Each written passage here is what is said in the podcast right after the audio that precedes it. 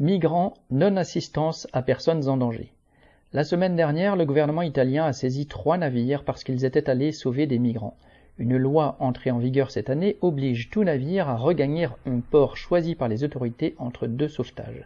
Si un navire vient à l'aide de personnes en détresse, alors qu'il a déjà à son bord des rescapés, il est hors la loi. Le navire espagnol Open Arms était en route vers Carrare, en Toscane, pour débarquer des personnes secourues lorsqu'il a reçu un appel de détresse auquel les autorités maritimes locales ne semblaient pas répondre. L'Open Arms s'est détourné pour répondre à cet appel malgré les ordres des autorités lui intimant de reprendre son chemin vers Carrare. Il a ensuite recueilli 132 naufragés supplémentaires. Pendant les deux heures que cette opération lui a prise, citation, aucun navire des autorités n'est apparu, fin de citation, a déclaré un responsable du navire.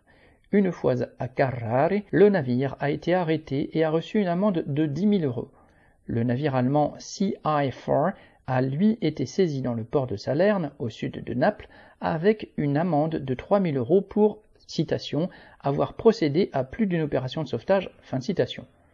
Pourquoi ces lois aberrantes et abjectes?